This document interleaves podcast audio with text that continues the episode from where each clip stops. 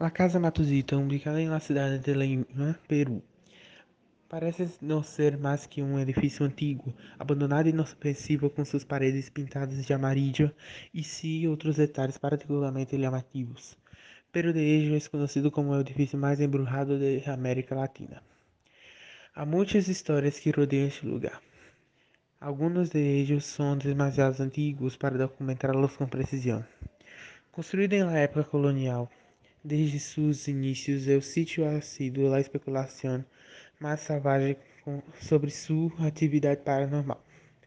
A Casa Matuzita se iniciou em este mundo em o sigilo de XVIII, quando seu primeiro ocupante, uma mulher que havia venido misteriosamente da Europa, seus familiares e amigos com os, com os que haviam estabelecido relações em Alvirienato Perú. Fui julgada por la Inquisición por cargos de bruxaria.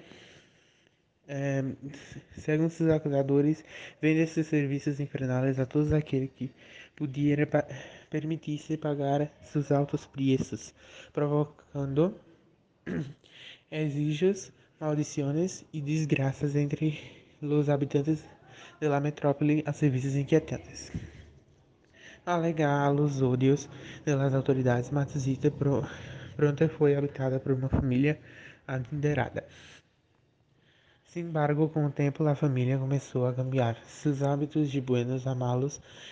Eles que em passado haviam sido generosos e carinhosos, se haviam vuelto mesquinos, despectivos e crueles.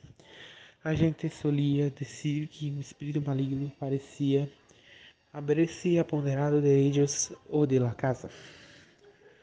No se supone, no se supone, no se supone nada mais de los servientes. Alguns dizem que foram encerrados em um manicômio. Outros que simplesmente rueram a casa. Rueram.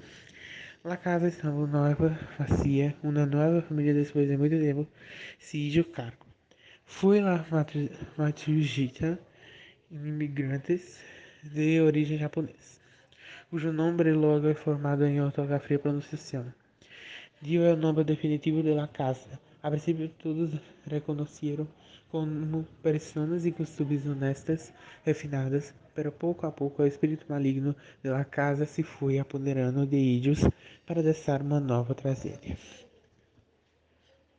Pouco a pouco, pouco a pouco, o comportamento do dueno começou a cambiar, volvendo-se retraído e violento, incluso com seus seres mais cercanos, como eu, como sua esposa e filhos, quienes também se vieram afetados por as influências da casa, pero aparentemente em um menor grado. Todo exploto aparece por uma infidelidade que a esposa habla cometido contra sua esposa pero talvez sejam simples rumores. De todos os modos, uma noite, el ser Matsushita terminou assassinado a sua esposa e ídios e matando-se a si mesmo.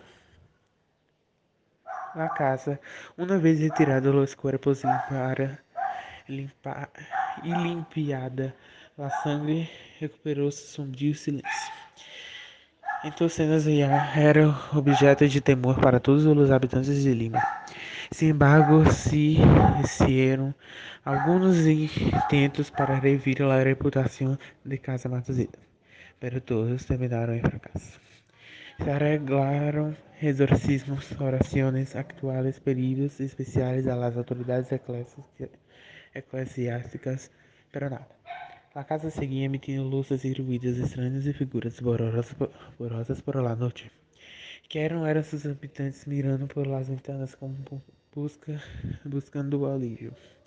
Nadie conhece, conhece a verdadeira origem da casa, por lo que são muitos rumores que tentam explicar como, se, como surgiram os fantasmas que parecem habitá-la. Dizem que é o segundo piso da cidade da cuidade es la parte mais embrujada e, sin embargo, qualquer que se atreva a entrar não poderá manter-se nesse acordo por muito tempo. Alguns dizem que na década de 1960 Un repórter foi ali para investigar a supuesta actividade paranormal e logo se volve louco. É um, é um eixo que é difícil estar em qualquer desde há décadas.